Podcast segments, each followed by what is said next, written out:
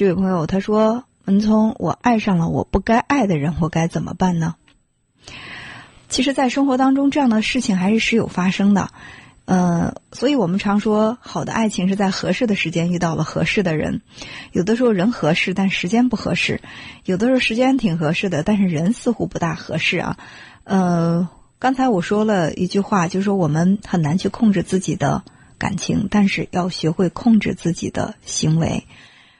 嗯，如果说爱上了你，明知道这是一个不该爱的人，就是你们的感情再继续下去的话，可能会带给彼此伤害。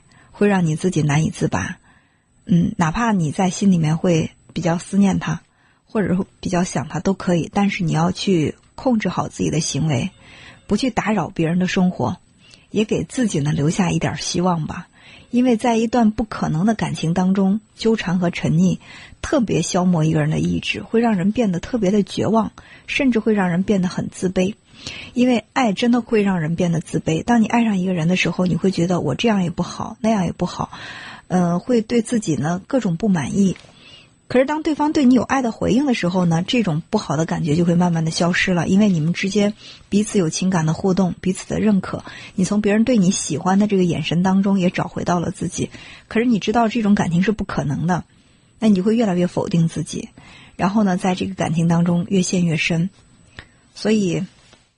控制好自己的行为，不去打扰对方，也不去扰乱自己的心。